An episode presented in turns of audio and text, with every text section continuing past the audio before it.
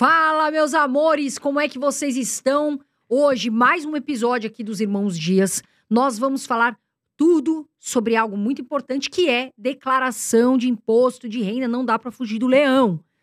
André Dias, como é que você tá hoje? Estou ótimo e hoje estou muito feliz aqui, né? Mais uma vez, quero agradecer você que está aqui com a gente. Mais um episódio do Irmãos Dias Podcast. E já chega sentando o dedo no like, que é muito importante. Você ajuda a gente a manter esse canal gratuito para você. É uma mídia alternativa que foge daquela televisão chata e tudo mais. É importante que você sempre aperte o botãozinho de curtir aí, se você gosta do nosso conteúdo. Tá aqui embaixo, é de graça e vai ajudar muita gente. E hoje nós estamos aqui com a Alice Porto, Carol. Ela que é mais conhecida como a contadora da bolsa. Todo mundo conhece, E hoje que isso? Nós vamos trazer aqui a Alice para dar todas as dicas do imposto de renda. Tem regra nova, tem dica para quem é empresário, tem dica para quem é pessoa física. Bem-vinda, Alice Porto. Se apresente aí para os nossos telespectadores e obrigado pela sua presença. Eu que agradeço aqui o convite de vocês e só reforçando o like, se você não quiser ser pego pela Receita Federal, aperta o joinha. É isso aí. Pronto. Agora toda, todos os telespectadores ali vai ter a mesma quantidade de like, porque ninguém quer ser pego Senão a pela gente, Receita. de- de- a gente aqui dedura, viu, pra receita. Exatamente, Nossa. nós estamos de olho, nós estamos rastreando o seu IP. Se você não apertar o like, a gente vai colocar a receita para ir bater na sua porta, tá Minha bom? nossa. É, o negócio aqui é pesado. E a gente tem que a gente tem que falar do nosso patrocinador também, Carol, que Sim. ajuda a gente a pagar nossas contas, né? É, antes da gente continuar, eu já vim falar de quem? Da reserva. Eu que adoro essa marca, eu tô com um vestidinho preto aqui, super básico. Tem de tudo, tem tênis, a gente adora, depois eu vou mostrar, a gente tá com o mesmo Põe tênis. o tênis aí na mesa, gente. Põe aí, tênis. Carol. Põe aí. Não, não dá, ela tá de vestido. Vai ah, dar. também não vai dar, então tem que tirar. Aê, aê, dá um, Aí, dá um zoom. Lindo esse, Tá hein? show de bola. E a camiseta aqui também, ó. também. reserva aqui no peito, estampado. E essas camisetas aqui você encontra no site também, online, tá? Você que não é aqui de São Paulo, Rio de Janeiro, que a reserva tem várias lojas, também eles entregam pro Brasil inteiro, tá? Nós vamos deixar aqui o QR Code na tela. Tem desconto, 10% de desconto na loja inteira no site, tá? Só utilizar aí Irmãos Dias cupom, você vai ter 10% de desconto na loja, tá bom? Você tem vários tênis, camisetas, camisa, Bermudas. bermuda, roupa de praia. Vai aqui, ó, aqui embaixo tá o link, tá certo? Ou posiciona o seu celular no QR Code, vai ser levado direto pro site. Vamos começar, Carol? Vamos. Acho que assim, a maior dúvida das pessoas, dos iniciantes, estão começando a investir. Como que fica? Ele não precisa mais declarar quem é investidor iniciante? Como é que Então, funciona? tivemos uma mudança aí, né? Nessa, a partir dessa declaração IRPF 2023, que se refere a 2022, a gente teve uma mudança. E foi um alarde. Oh, ninguém vai, vai precisar entregar a declaração. Opa! Não, só os pequenos investidores. E eu tô aqui hoje justamente para poder esclarecer, porque não é bem assim. Então, a frase de que o pequeno investidor não precisa mais entregar a declaração, ela é um pouco falaciosa, vamos dizer assim, porque, na verdade, quem tem renda que não é relevante, patrimônio que não é relevante e não vende muito ali, aí não precisa entregar a declaração. Mas se você for pensar, uma pessoa que tem patrimônio relevante, renda relevante, ganhou acima de 2.380 por mês, rendimentos tributáveis, ela já está obrigada a entregar a declaração, mesmo que ela invista um pouquinho, que ela tem ali três ações, faça pouca movimentação. Então, essa mudança, ela veio para retirar o trabalho da Receita Federal de ficar processando declarações de quem tem renda e patrimônio que não é relevante para eles. Então, eu acho que foi uma decisão muito assertiva, até para, tanto para a Receita, para o órgão ali funcionar com menos burocracia, mas também foi assertiva para aquelas pessoas que ainda estão no início da jornada de crescimento, que ainda não tem renda suficiente. Suficiente que eu digo, gente, quando eu falo relevante, é aos olhos da Receita. Né? Para a Receita, o que, que é relevante? 2.380 por mês, 3.300 de rendimentos é, isentos. Eu vou, eu vou- depois eu vou detalhar aqui os sete itens certinho. Então, para vocês que estão aqui, fica até o final, porque são sete perguntas que todo investidor tem que se fazer. Tem que, primeiro tem que se conhecer, saber qual que é a renda anual para poder conseguir responder e saber se precisa ou não entregar a declaração. Mas não é esse oba-oba todo. Não mudou tanto assim. E agora, Alice, mas ah, falando em- no geral, quem hoje não precisa declarar imposto de renda na Bolsa de Valores? Vamos lá. Quem não precisa entregar imposto de renda? Porque antes a regra era muito clara. Um réu na bolsa tem que entregar a declaração anual. Então, essa clareza da regra, ela deixava até mais didático, né? Um real tem que entregar a declaração. Essa frase até viralizou ali e ficou conscientizando os investidores para eles não terem problema no CPF. Ok, só que a regra mudou. Então, quem operou até 2021 continua a mesma regra. Então, se você que está aí não está regular em 2021, não entregou a declaração, tem que entregar. Agora, quem operou em 2022, quem que não precisa entregar a declaração anual. Quem recebe menos de 2.380 por mês, quem recebe isso de rendimento tributável, que aí é salário, é, aluguel, né? E tem várias outras coisas ali que se encaixam na categoria de rendimento tributável. Rendimentos isentos, quem recebe menos de 40 mil no ano de rendimentos isentos. E aí entra rendimento de aplicação de poupança ou rendimento sujeito à tributação exclusiva definitiva também, que é retido na fonte. E o terceiro item é para o, o countryman ali, né? O farm, né? O agro, o big agro do Brasil, que é quem não tem receita rural acima de 142 mil e alguma coisa ali. Então, a gente tem três pilares de renda que a pessoa tem que identificar se ela se encaixa ou não. E assim, respondeu sim para um único desses pilares, já fica obrigado a entregar a declaração. Aí nem precisa ir para os próximos. Então, quais seriam os próximos? Dois de patrimônio. Então, quem tem patrimônio abaixo de 300 mil, e patrimônio, gente, não é só o patrimônio na bolsa, não. É a casa, é o carro, é a ação ali da empresa que você, a cota da empresa fechada, né? Caso você seja empresário. Então, assim, é todo o patrimônio mesmo. Somou. Deu abaixo de 300 mil? Ok, não está obrigado ainda, calma. Ainda tem o próximo critério. Então, o outro critério de patrimônio é vendeu algum imóvel com lucro. Né? Então, o valor da aquisição foi menor do que o valor da venda. Ah, mas eu encaixei na isenção dos 180 dias, que tem uma brecha ali, que se você compra um outro imóvel com lucro desse imóvel, você não vai precisar pagar o imposto? Não importa. Tendo imposto ou não, vendeu algum imóvel com lucro, já fica obrigado. Ah, não vendi. Aí que entra a mudança. A Receita foi lá e encaixou mais dois critérios, que são os critérios de bolsa. Vendeu menos de 40 mil no ano, não precisa entregar. Então, assim, é venda. Pega todas as notas de corretagem e vê os vizinhos, sabe? Não tem um vizinho ali? Sim. Soma tudo. Pá, pá, pá, pá, pá, pá. Não, vendi menos de 40 no ano. Então, ainda não precisa entregar. Opa, mas tem o sete. O sétimo critério, que é não teve DARF. Então, antes de analisar esse novo critério de bolsa, agora o investidor ele tem que passar pelo critério do cidadão comum o que antes não era necessário. Você só olhava, investir na bolsa, vou entregar a declaração. E agora não, a Receita falou: olha, vamos, antes de analisar se ele é investidor, vamos analisar ele como uma pessoa física comum. Tem renda relevante? Tem patrimônio relevante? Já tem que entregar. Não, não tem renda relevante, não tem patrimônio relevante, mas vendeu acima de 40 mil no ano ou teve DAF. Tem que entregar. Então, eu falo que é o quiz dos sete. São sete perguntas que todo investidor vai ter que se fazer. Mas se a gente for analisar né, é, para, por exemplo, o meu público no, no, meu Instagram, no meu YouTube, 80% já ganha 2 mil, mais de 2.380 por mês. Então, ele nem vai ter o trabalho de fazer as outras seis perguntinhas ali. Ele já fica encaixado no critério. Exato. Agora, Agora sabe... dúvida, é, é, Alice, aproveitando o gancho que você falou do, do, dos 40 mil, por exemplo, fundos imobiliários, que é diferente a regra para ações. Ações a gente pode vender até 20 mil reais dentro do mês, né? Que a gente não paga o imposto de renda. Mas fundos imobiliários, o cara, se ele vender mil reais e tiver lucro nessa operação, ele já tem que emitir uma DARF, né? Uh, para esse cara, fez essa venda de mil reais, teve lucro, ou seja, teve que gerar alguma DARF específica, já tem que declarar. Essa pergunta sua veio muito a calhar, porque é o seguinte: a mudança ela veio para obrigatoriedade. Então, para você saber se é obrigado ou não. Mas a, a regra da tributação, que é a isenção dos 20 mil, ações e ouro, não precisa pagar imposto. FIS, se você vender com lucro, tem imposto. BDR, se vender com lucro, tem imposto. ETF, se vender com lucro, tem imposto. Isso assim, dentro do compilado do mês, né? O mês fechou com lucro, vai ter a DARF. Então, quando acontece uma venda que vai gerar uma DARF, e aí a pessoa não passou pelo quiz do sete, ainda está meio confusa. Ah, não estou entendendo essa mudança, muita mudança, sete coisas para perguntar. Antes era uma só, antes era só um real, precisa entregar. É, é, era mais fácil, às vezes, ter obrigatoriedade de entregar do que agora ficar nesse nessa coisa incipiente. Será que eu tenho? Será que eu não tenho?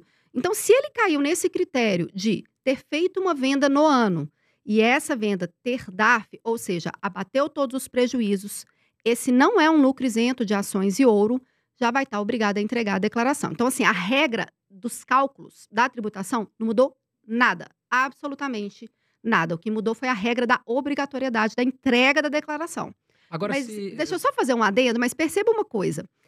Esses dois últimos critérios, se você não faz o cálculo para saber quanto que você vendeu no ano, ou se você teve DAF ou não, como é que você vai saber se é obrigado a entregar a declaração? Então, assim, a obrigatoriedade de cálculo, ela agora fica até mais forte Porque se você não fizer ela, você não sabe se é obrigado a entregar a declaração ou não. Exato. E isso pega muita gente. Muita gente erra aqui e dá problema. Porque a pessoa quer ganhar, né? Vende um fundo, quer ganhar fundo imobiliário, quer ganhar dinheiro, mas tem que declarar. Agora, como é que fica? Porque assim, muita gente tem dúvida em relação ao exterior. A pessoa investe por BDR aqui, né? Ou seja, recebeu isso que ela está exposta ali a, a exterior, mas ela não investe diretamente no exterior. Qual a diferença de, de declaração de imposto? De, enfim, qual que é a diferença para que a pessoa saiba? Ótima pergunta. É, apesar do da BDR ali ser desse recibo, né, ele ser lastreado em empresas da Gringolândia, vamos dizer assim, né, porque são vários países diferentes, a gente tem BDR lastreada em várias empresas de países diferentes, apesar desse lastro fora do Brasil, é negociado dentro da Bolsa Brasileira. Então, está sob a legislação brasileira. Então, BDR vai seguir todas as regras da tributação brasileira. Então, você vai ter ali, se vender com lucro, somou todo o lucro do mês e prejuízo de swing trade. Então, por exemplo, se vender uma BDR com prejuízo, você pode abater de um lucro de ETF. Você pode abater de um, de um lucro de uma ações, desde que seja tudo de swing, com tudo de swing, tudo de day trade com tudo de day trade, FIS e FIAG com tudo de FIS e FIAGO. A única diferenciação da BDR entra nos proventos, né? Que agora vai ter BDR pagando provento, que não era possível antes. A B3 liberou isso tem pouco tempo. E aí, esses proventos de BDR, eles têm um lançamento diferente na declaração, não é igual o rendimento de FIIs, que você vai lançar ali em rendimentos isentos e não tributáveis, ou um juro sobre capital próprio, que você lança em rendimento sujeito a tributação exclusiva definitiva, mas você vai precisar ali de um programinha auxiliar da Receita que chama Carnê-Leão. Como é um dinheiro que está, vamos dizer assim, ultrapassando fronteiras, apesar deles, né, a empresa lá de fora está mandando aqui para o Brasil para esse investidor que tem essa BDR. Então, como está ultrapassando fronteiras, ele tem uma regra específica que precisa desse preenchimento do Carnê-Leão. Agora, Alice, falando, vamos já pegando aqui o gancho da pergunta da Carol, vamos então agora para os Estados Unidos. Vamos. Né? Muitos investidores, inclusive, que estão assistindo a gente, já estão investindo nos Estados Unidos através aí de, de corretoras internacionais, mas com todo atendimento em português e tudo mais. Enfim, uh, quais são as regras para quem investe nos Estados Unidos? Quem tem que pagar imposto de renda e quem tem que declarar imposto de renda, considerando aí que ele já investe lá nos Estados Unidos. Ok, esse aí está comprando direto ali stocks, REITs e ETFs, né? Ele não está na Bolsa Brasileira, ele abriu uma conta lá fora e está investindo nos Estados Unidos. A tributação, ela vai ter os mesmos critérios, porém com parâmetros diferentes. Então, por exemplo, Estados Unidos não compensa prejuízo. Aqui no Brasil, a gente tem o direito de compensar o prejuízo. E percebam a palavra, é um direito. Se você não quiser compensar, você pode pagar imposto a mais, tá? Sim, vai comer é, bola, né? É, vai comer. Tanto que a Receita não importa o prejuízo do ano anterior que você já declarou, já transmitiu. Na hora que você importa a declaração, o prejuízo não vem importado porque ela considera que é um direito, já que você quer usufruir, então você que corra atrás de digitar manualmente. Não vou facilitar a tua vida, né? É, ela não faz esse facilitador ali. Então, já fiquem atentos. Ó, já, por essa dica sensacional aí, já dá essa curtida se você não deu ainda, é tá? Ai, que é isso mesmo. É. Já ajuda a gente. gente. Ajuda a gente aí. Então, no Brasil, podemos é, compensar prejuízo. Nos Estados Unidos, não. Qualquer venda que você fizer, você vai ter que pagar 15%. Então, existe essa diferença que, vamos dizer assim, é, é pior? Existe, mas tem outras coisas que são melhores, né? Como tudo na vida, né? Sim. É, Como tem o lado bom vida, e ruim. Tudo sempre vai ter o lado bom e o lado ruim. É igual trocar de marido. Não adianta, você vai só trocar de defeito. Vai, vai ter defeito, entendeu? então, nos Estados Unidos, o que, que tem do lado bom? A isenção é 35 mil reais, né? Então, por exemplo, quem investe no Brasil, BDR, não tem isenção. Não tem esse benefício. Vendeu, tem que pagar. Vendeu mil reais, teve lucro, tem que pagar. Tem que pagar. Agora, nos Estados Unidos, você tem isenção de 35 mil reais dentro do mês. E vale tanto para estoques, REITs e ETFs. Não é só restringido ali a uma determinada espécie natureza de movimentação. Então, tem essa isenção, que ela é maior, além de ser maior, ela é mais abrangente, abrange mais ativos. E tem uma outra questão ali nos Estados Unidos, que entra parecida com a BDR, que é nos proventos. Esses proventos dos Estados Unidos, eles têm que ser lançados ali no Carnê-Leão também. Então, tem, apesar da DARF, se tiver que pagar imposto, é uma DARF que paga aqui no Brasil com outro código, é 8523, Brasil é 6015. A questão dos dividendos, lá é retido na fonte. Então, é como se fosse assim: o Brasil e os Estados Unidos fizeram um acordo. Pô, Estados Unidos, e aí? Estamos querendo mandar os investidores para aí. Oh, tudo bem, vamos É. tra traga o tio Sam, né? Traga os investidores, mas eu quero a minha parcela. Ó, ninguém, É. quer, ninguém faz nada de graça. Ninguém faz nada de graça. Então, os Estados Unidos estabeleceu que os dividendos são retidos lá, então fica ali para os cofres. 30%, né, Alice? É, vai depender. De- Vai Tá. depender. Tem algumas variações. Mas é retido lá, então a gente não precisa se atentar muito a qual que é esse percentual, porque ele não vai ser calculado cai por livre nós. na, na, na conta corrente ali, né? Exatamente. Então fica retido lá, mas tem que ser informado no Carnê-Leão aqui. Porém, aí o Brasil, pô, Estados Unidos, não, né? Malandragem aí, eu tava querendo jogar a gente primeiro, mas eu também quero ganhar. Não, tudo bem. Se vender ativo com lucro, você que fica com a arrecadação. E aí, a DAF é paga aqui no Brasil e vai para os cofres públicos brasileiros essa arrecadação. Então, tem, tem algumas outras diferenças, assim, é bem detalhadinho, né? A gente tem uma hora e meia de podcast aqui, mas assim, se a gente for perpassar todos os detalhes da tributação, é quatro horas, cinco horas, né? Com certeza. Aí você vai ter que seguir, é Põe uma lá, arroba contadora da bolsa e siga todas as dicas, para que você saiba, tá aqui o Instagram. Inclusive, eu vejo muito porque, gente, olha, eu já vi grandes amigos perderem uma bela de uma grana e depois não tem como negociar. Você negocia lá um pouquinho, mas a receita vai te buscar. Tem que Se tem declarar alguma certinho. coisa que vai atrás de você, Vai é preso, o leão. gente. Vai preso. olha o lá, ser CPF. O preso. CPF. Agora, Alice, você comentou... Não, calma, calma. A pessoa vai achar. que- Não, não, não. Por favor, você que tá aí, não faça o corte desse momento aqui agora, tá? Não, você não vai ser preso. o seu CPF vai ser retido, ele entra numa situação de pendente de regularização. E assim, é como se te prendesse, porque você não consegue fazer PIX, Vai alugar um apartamento, o cara vai ver que tem uma restrição, não vai te alugar. não vai te alugar, não consegue fazer financiamento. Não, Não, até nem barrar. ia falar disso, porque às vezes a pessoa vê, ela acha que tudo bem, ela não tem que pagar, ela é, entre aspas, isenta, só que ela não declara. Ela fica três, quatro. Eu já vi isso acontecer. Tem amigas minhas que falam, ah, não, mas eu não declaro, porque eu não, não faço declaração de imposto porque eu não preciso pagar nada. Mas tem que fazer. Porque depois chega lá, o CPF tá bloqueado. Agora, uma dúvida ainda nos Estados Unidos, Alice. Você falou dos 35 mil reais. Ou seja, explicando aqui para os mais leigos, né? A gente pode fazer vendas até 35 mil reais. Não importa. no mês. Tive é, 15 mil de lucro, não preciso pagar o imposto de renda. Vendeu 35 mil e um, teve lucro, vai ter que pagar os 15%. Agora, esses 35 mil, eles são, eh, por exemplo, eu posso vender 35 mil em ações, 35 mil em REITs, 35 mil em ETFs ou não? Ele, ele soma as classes. Ele soma as classes. Tá, Pega então todo o vezinho ali. Todo, igual igual na- nessa mudança da tributação brasileira, que você vai pegar todos os vezinhos da nota de corretagem para você ver se tem. Para você calcular essa isenção dos Estados Unidos, você vai pegar todas as vendas que fez no mês e, claro, você vai ter que converter. Né? Essa conversão é feita pelo dólar de compra. Então tem esse paradoxo, assim, é, venda é dólar de compra, né? Mas é porque, se você imaginar assim, eu tô vendendo, tá caindo dólar no meu extrato. Então é como se você estivesse comprando dólar. Aí você vai converter conforme a data ali, para poder saber quanto que foi o total de vendas no mês, não importa o tipo de ativo, respondendo a sua pergunta, para saber se você está dentro da isenção dos 35 mil ou não. E agora, uma pergunta que eu tenho, assim, que eu acho que muita gente tem dúvida. Qual a diferença da pessoa que é física, pessoa física, para a pessoa jurídica na hora de declarar imposto? Vamos lá, a pessoa jurídica, ela tem obrigações completamente diferentes, obrigações principais, obrigações acessórias, mas vamos falar que existe um CNPJ que está investindo na bolsa, né, que é a minha seara ali, que é investidor de bolsa. Esse CNPJ, ele está sob as quase todas as mesmas regras do CPF. Então, vai ter que pagar DAF, vai ter 15%, se for swing, vai ter 20%, pode compensar prejuízo, porém os dividendos não são isentos. Então, é, a pessoa jurídica, e quando ela for colocar esse resultado no balanço dela, ah, então teve tanto de lucro, teve tanto. Pode ser que ela seja bitributada dependendo do enquadramento dela. Então, por isso que a gente não vê muitos investidores, pessoa jurídica, nenhum planejamento financeiro falando assim, não, vai. Nenhum planejamento financeiro assim que, que fique fácil de entender. Tem algumas pessoas assim, mas aí já é um esquema muito complexo e, e que, de fato, nem vale a pena entrar nesse detalhe. Mas a gente não vê pessoa jurídica. Por exemplo, vocês têm uma empresa aqui do podcast? Sim. Vocês Sim. poderiam, se a gente soubesse que teria alguma vantagem tributária, estaríamos todos investindo por PJ. Exato. Mas de fato não tem. Tem é muito mais desvantagem porque pode haver a bitributação.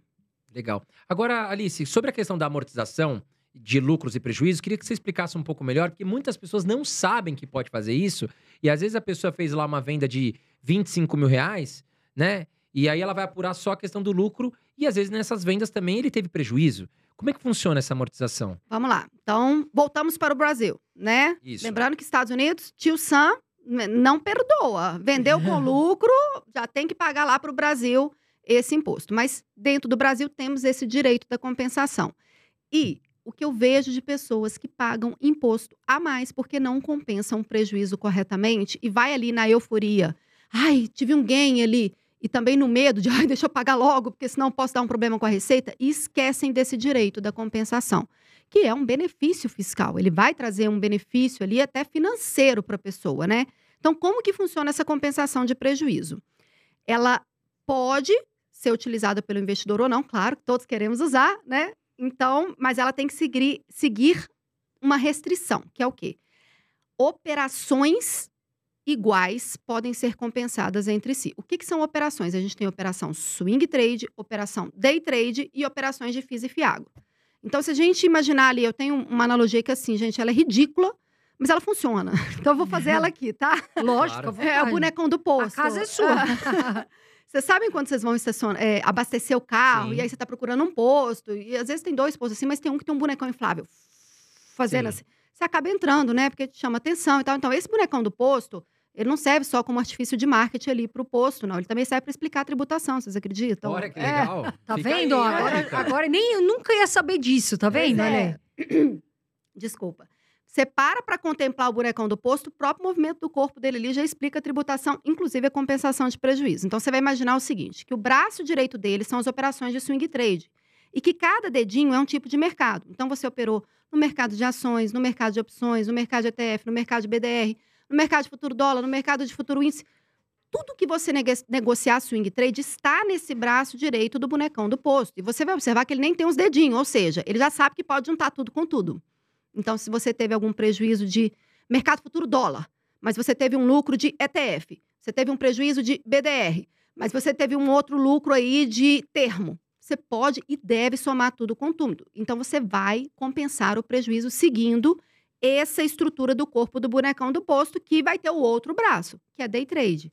E é o mesmo raciocínio: ações, opções, tempo, futuro dólar, futuro índice, ETF, BDR. Tô falando rápido aqui, gente, mas assim, é porque não é para a pessoa se atentar a, ao tipo de mercado, é para ela atentar ao tipo de operação, é para ela tentar os braços, a estrutura do corpo. Então, foi swing trade? Tudo compensa com tudo. Foi day trade? Tudo compensa com tudo. E FIS e Fiagro seria ali o, o corpo, o tronco do bonecão do poço, e FIS e Fiagro compensam só entre si. O Fiagro é até novo, né? Há pouco tempo atrás nem tinha. E a Receita Federal, ela colocou o Fiagro nesse tipo de operação que compensa. Mas aí tem uma outra coisa que é importante falar do prejuízo, que ele só compensa no mês em que ele ocorre ou para frente, nunca para trás. Então, por que que isso pode... é, por que que é importante passar essa informação? Porque às vezes o investidor está ali, fechou janeiro, já compensou os prejuízos para trás e está com uma DARF para pagar ali no último dia útil de fevereiro. E durante fevereiro, às vezes, ele quis rebalancear a carteira, vendeu algum ativo, não quis ficar ali de torcedor da americana, sei lá, né? Quis fazer, quis fazer de algum ativo que ele acha que não é interessante. Ele olha para aquela DARF que vai vencer no dia 28 de fevereiro e olha para o prejuízo dele de fevereiro e ele fica enlouquecido. Ele quer abater aquele prejuízo. Só que essa DARF ela refere-se a janeiro.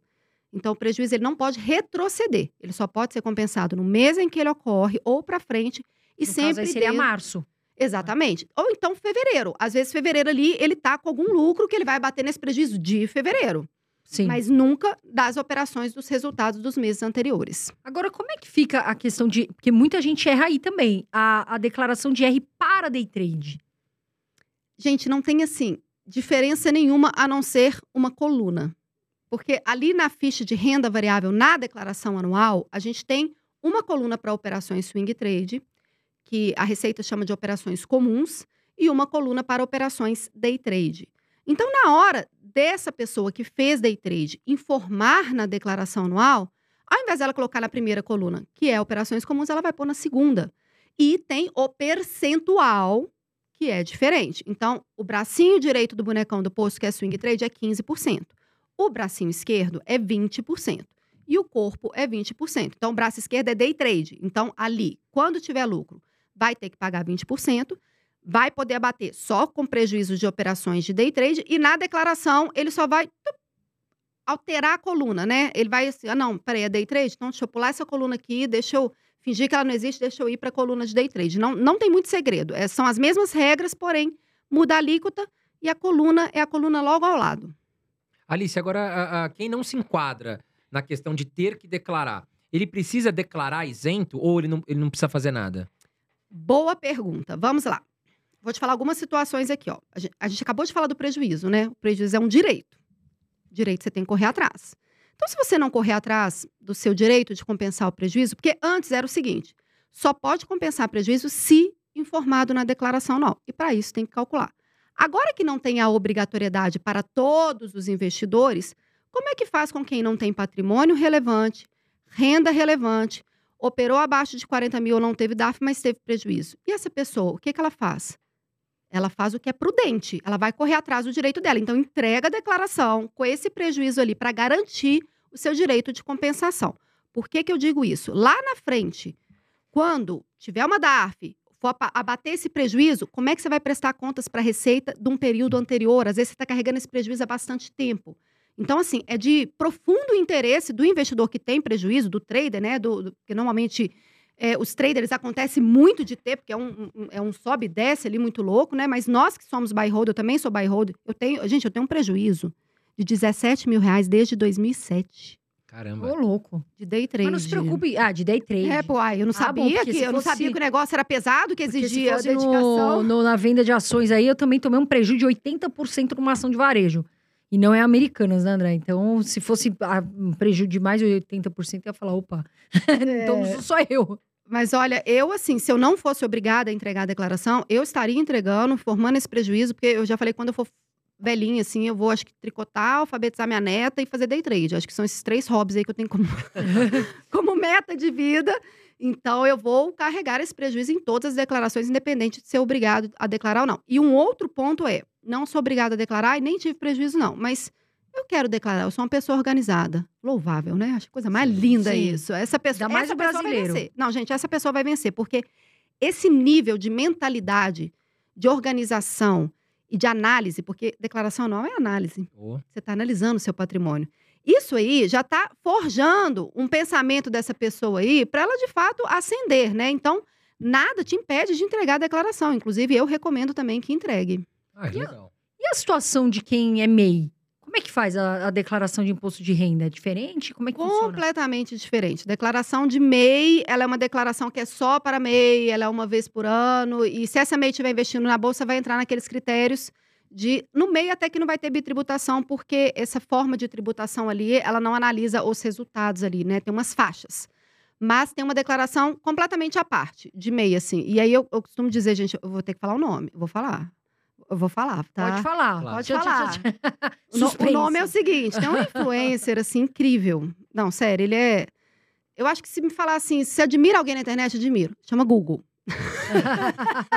o Google. Eu já pensei Pra- que havia uma bomba de alguém. É, não, "Ih, gente, será que tem- é alguém que eu não gosto? Gente, meu assunto é tributação. Se eu não trazer bonecão do posto, se eu não trazer suspense, entendeu? As pessoas não vão aprender. é verdade. Não, Mas com você, eu tô aqui prestando atenção porque aprendi muito. É, então, assim, o, o- no Google, essas informações de, de, de coisas que não são bolsa, elas são muito bem estruturadas e organizadas. E eu até comecei o trabalho, é, assim, a minha empresa tem 16 anos, né? O meu escritório que faz para investidores, mas o meu trabalho na internet há 5 anos, porque eu percebi, assim, gente, a informação, ela tem um pouco aqui, outro pouco ali, aí fala 20 mil negociação, não é, 20 mil vendas, assim, eu- eu comecei a ver as informações tão picadas que eu falei, gente, eu, é, vou compilar isso aí, porque eu até falei antes do podcast, minha cabeça é muito sistematizada, assim, sabe? Ser primeiro, ser depois, ser depois, ser depois. E aí que eu trouxe essa simplicidade e casou que eu gosto de dar umas risadas, entendeu? É, que, aí- que aí dá um, dá um contrapeso ali nesse assunto pesado. Mas, assim, para qualquer informação que não for de bolsa, eu acho que assim, a pessoa ela tem que ter a capacidade ali. A, a- pessoa não pode ser um analfabeto funcional, ela tem que parar, chegar na internet, olhar todos os detalhes ali para não cair nenhuma pegadinha. Agora, quando o assunto é bolsa, realmente maratonar o meu canal ali, utilizar do meu time do direct, porque é complexo, é detalhado. E a informação na internet, ela não é toda completa. Tem muito buraco. E trago aqui mais uma questão até que polêmica, assim. Muitas pessoas têm dúvida. Fundos imobiliários, a gente tem uma regra diferente, né? Por exemplo, ações, você já contou aqui pra gente que você pode vender até 20 mil reais, né? É, e não vai pagar imposto de renda. Vendeu mais do que 20 mil, tá? Não tive prejuízo para fazer a compensação, paga 15% ali sobre os lucros. Agora, fundos imobiliários, qual é o percentual? Quando a pessoa tem que fazer que, emitir uma DARF? né? Quais são as regras para os fundos imobiliários? Boa. Voltamos aqui para o nosso magnífico bonecão do poço. Né? Ele tem que estar com a... Tem que estar mexendo o bonecão, não pode estar com esse bonecão assim, não. Tem que imaginar que você tá no é, posto. imagina ali Não, que você tá Brasil olhando pro bonecão. imposto, se o boneco parado, a receita te pega. Não, acho que a gente tem que trocar o nome. Não é bonecão do posto, mas é bonecão do imposto. É boneco do imposto, é verdade. Haja então, paciência. é. então, o corpo do bonecão do posto, ele é a tributação de FIIs e FIAGRO. Ela é 20%, não tem isenção dos 20 mil e, caso tenha prejuízo, da mesma forma, pode abater no mês em que ocorre ou nos meses para frente, dentro da categoria ali FIIs e FIAGRO. Então, assim, não adianta você querer, ai, mas eu tive um prejuízo de FIIs aqui, eu tô com um lucro aqui de BDR. Ah, ah.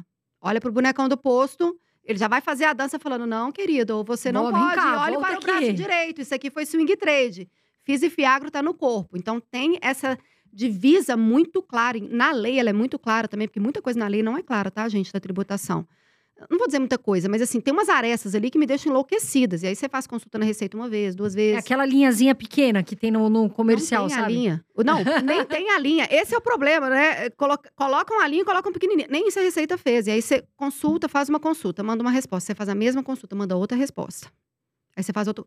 Ter três respostas. Aí você fala, tá, seja o que Deus quiser, vamos usar o bom senso. Deus me dá inteligência e discernimento para poder fazer a melhor instrução aqui, é, trabalhar os meus clientes em cima do que eu acho que é o correto na legislação e também e falar com os seguidores, olha, o prudente eu acho isso, mas você faz o que você quiser, porque a Receita ela não firmou ali. Então, por exemplo, o próprio rendimento de FIIs, já que a gente falou de FIIs, é, sempre teve uma dúvida qual CNPJ colocar no rendimento. Observe, estamos falando de rendimento, não estamos falando do ativo. O ativo é, nunca teve nada muito claro, mas assim, era bem intuitivo que era o CNPJ do FIS. Então você ia lá, pegava o ticker, olhava o CNPJ daquela empresa, colocava para lançar o ativo que virou o ano. Agora, o rendimento, né? Rendimento, para ficar bem clara a diferenciação aí, sempre teve a dúvida: é o CNPJ da administradora ou do FIS? Porque no informe de rendimento vem o CNPJ da administradora. Mas no programa da Receita Federal, inclusive do ano passado já teve isso, ela puxa automaticamente o CNPJ quando você lança em bens e direito ali o CNPJ, ela puxa o mesmo. E aí você olha para o informe, você olha para a declaração, você olha para a pré-preenchida, que também puxa o CNPJ, e você olha para o informe, e você fala, gente, e agora? Né? Então, esse aí, por exemplo, é um dos casos que a gente não tem uma instrução clara, mas já que a Receita ela mesma está puxando de forma automática, né, é, apesar do informe ser um documento oficial, gente, se receber informe errado, liga na instituição, pede correção, porque a instituição ela manda esse dado para a Receita. Né? Se esse dado está errado, a Receita vai cruzar com essa declaração, vai dar problema. Então, assim, informe é um documento muito importante. Mas nesse caso do rendimento do FIS, a gente vai ter que dar uma curvinha ali, porque o próprio programa não está puxando o CNPJ da administradora, e sim o CNPJ do FIS. Algo importante. E me perguntam muito, Carol, vou investir no exterior, mas como é que fica o imposto sobre herança? E tem alguma maneira de driblar esse, esse valor? Vamos lá. Aí vai valer aquela regra do investidor pequeno aos olhos dessa lei, né? Então, se você tem ali até 60 mil dólares de patrimônio lá fora, não tem imposto sobre herança. 60 mil dólares, tem que fazer a conversão, né? Então, sei lá, 6 vezes 5, 35, 30, né? 6 vezes 5, 35, Sim. vezes 5 vezes 5, 35. É, vai dar uns 350 mil É, reais. 350 vai, mil reais. Se- 350 mil reais, né? Se o dólar estiver redondinho no 5 ali. Então, não tem. Agora, ultrapassou, aí vai ter uma tabela regressiva que chega até 40% de imposto sobre herança. E aí, algumas formas que eu vejo as pessoas utilizarem isso é, é, primeiro, às vezes abre uma conta conjunta, né? Existe essa opção, então, mas se, se os dois morreram no acidente de carro, É, complica. né? não tem como, né?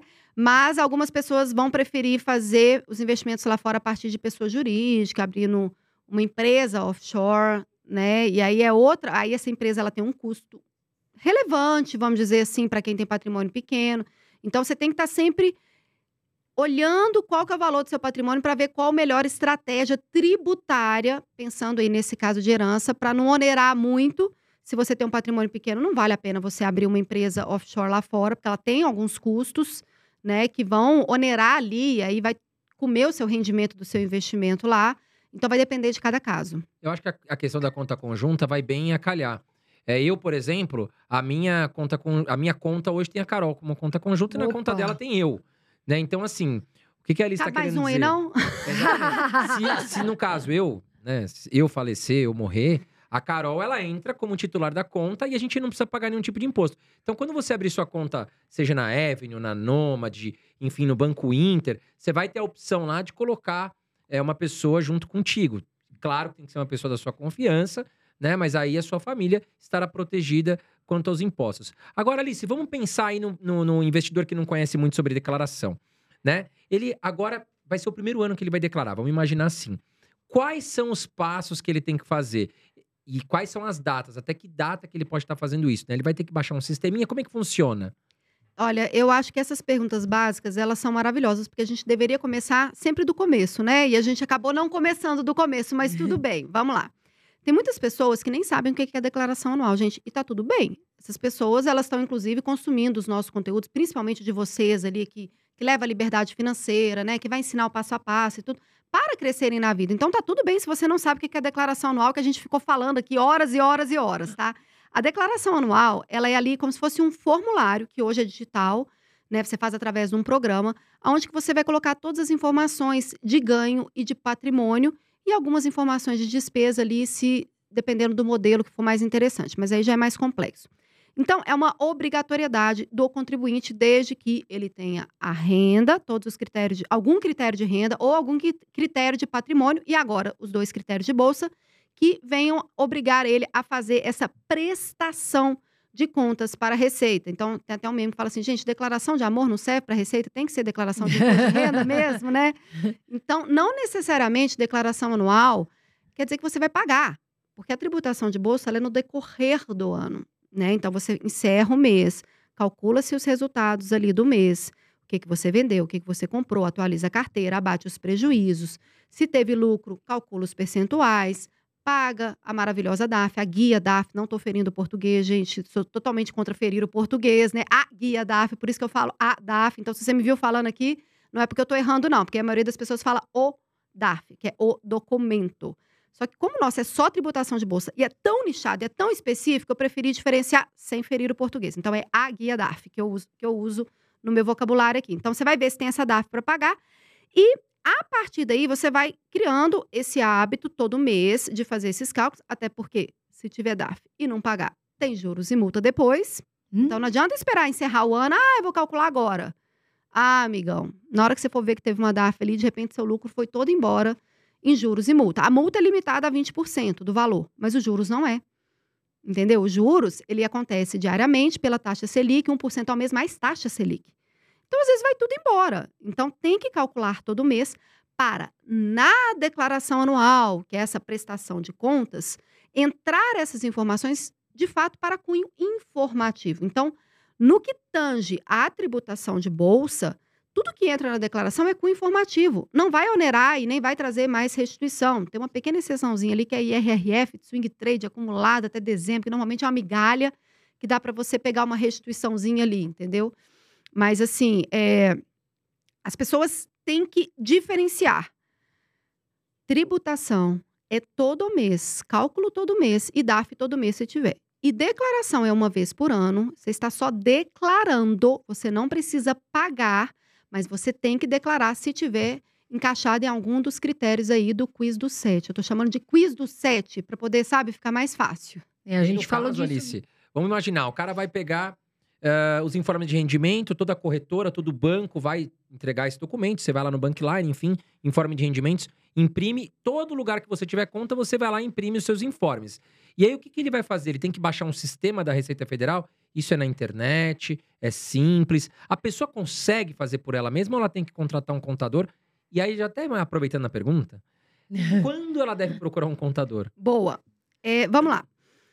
Esses cálculos que a gente falou que tem que ser feito todo mês, eles são através das notas de corretagem. A nota de corretagem nada mais é do que uma, uma nota fiscal. Você vai numa loja, compra um sapato, tá ali discriminado o estabelecimento que te vendeu, os seus dados pessoais e o produto que você comprou. Isso é a nota de corretagem. É a nota fiscal, porém, da bolsa. Então, os cálculos são feitos através da nota de corretagem, tá? Beleza. Na hora que você for fazer a declaração, é através do site da Receita. E aí você tem três opções. Uma, baixar o programa.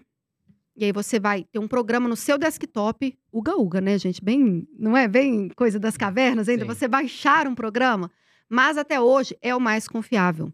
Então, eu não sei como que tá o aplicativo da Receita esse ano, vai ser liberado no dia 15, né? A declaração foi liberada para baixar no computador dia 9, mas o aplicativo vai ser só dia 15, a pré-preenchida só dia 15, a transmissão só dia 15 do 3. Então, se você está vendo esse podcast aqui, depois do dia 15 do 3, já corre para usar uma dessas três opções. A primeira é baixar o programa, que eu considero o mais recomendável para investidor de bolsa, porque o aplicativo no ano passado não tinha alguns campos de resultado ali para você colocar, é, dependendo do tipo de, de resultado que você teve de prejuízo ou lucro. Então, ele é meio falho. E outra, gente, desde quando celular é ambiente de concentração? Não Nunca. é. Eu, eu mesma eu prefiro fazer as coisas muitas vezes no computador. Exatamente. Celular não é a mesma coisa. Não, se você errar um zero, um zero, você põe um zero a mais, você já está com risco enorme de cair na malha fina, né? Então, o aplicativo eu não recomendo. Primeiro, porque ano passado ele não tinha todos os campos que são necessários para toda a gama de investimentos. Ah, mas eu só operei isso aqui, foi só ações tudo. Tá, pode até ser que o aplicativo te atenda, mas aí tem um segundo ponto que é, não é um ambiente de concentração. Declaração não, não é para ser feito em ambiente que tem notificação e tudo, a não ser que você seja ninja, né? Você É- seja muito bom em matemática. não, eu trabalho há 16 anos com isso e eu não sou ninja a esse ponto de fazer declaração, do- né? Meu time não faz a declaração dos clientes no, no, no celular, por que, que eu iria recomendar isso para vocês, né?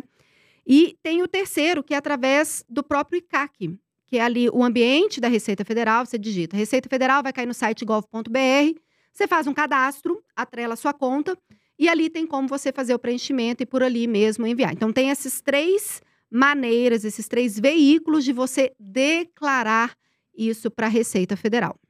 Legal. E quanto às DARFs? Alice, já aproveitando agora já esse operacional que a gente está falando, por exemplo, o cara foi lá, fez a venda de fundo imobiliário, dois mil reais, teve lucro, e ele sabe que vai ter que pagar 20% de imposto ali, né? Como é que ele faz? Ele vai no site do, do Banco Central, do Banco do, do- do- da Receita Federal, lá vai ter todo um passo a passo para ele poder emitir essa DARF? É simples de fazer isso? Então, vou casar essa pergunta, essa sua pergunta, com o que eu não te respondi da pergunta anterior. É quando vale a pena ter um contador? Quando a pessoa Isso, consegue verdade. fazer sozinho, né? Então, deixa eu casar as duas aqui para a gente responder de uma vez. Que sonho, né? Imagina, vou entrar no site da Receita, tá lá o valor da DAF que eu tenho para pagar, né? Ou então, ô corretora, qual que é o valor da DAF? Ou assessor de investimento, ou B3, né? Então, normalmente a gente olharia para quem está no arredor ali do universo de investimento procurando cadê a danada da DAF, né? Não quero ter esse trabalho, mas não é assim.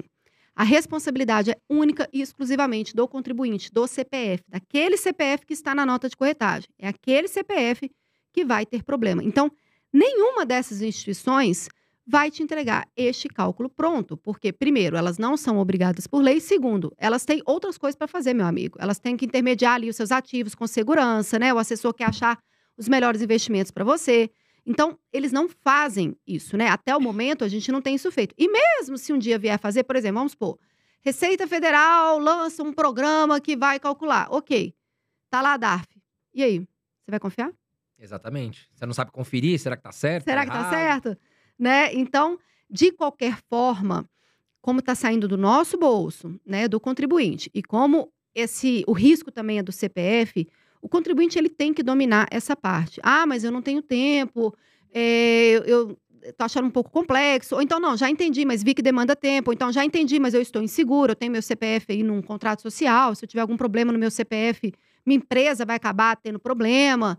Né? Então, assim, a gente tem diversos perfis. Então, tem aquela pessoa que sim, vai conseguir fazer sozinha. Ela vai ter que fazer um Alice Flix mesmo, assim, vai no contador da bolsa em tudo.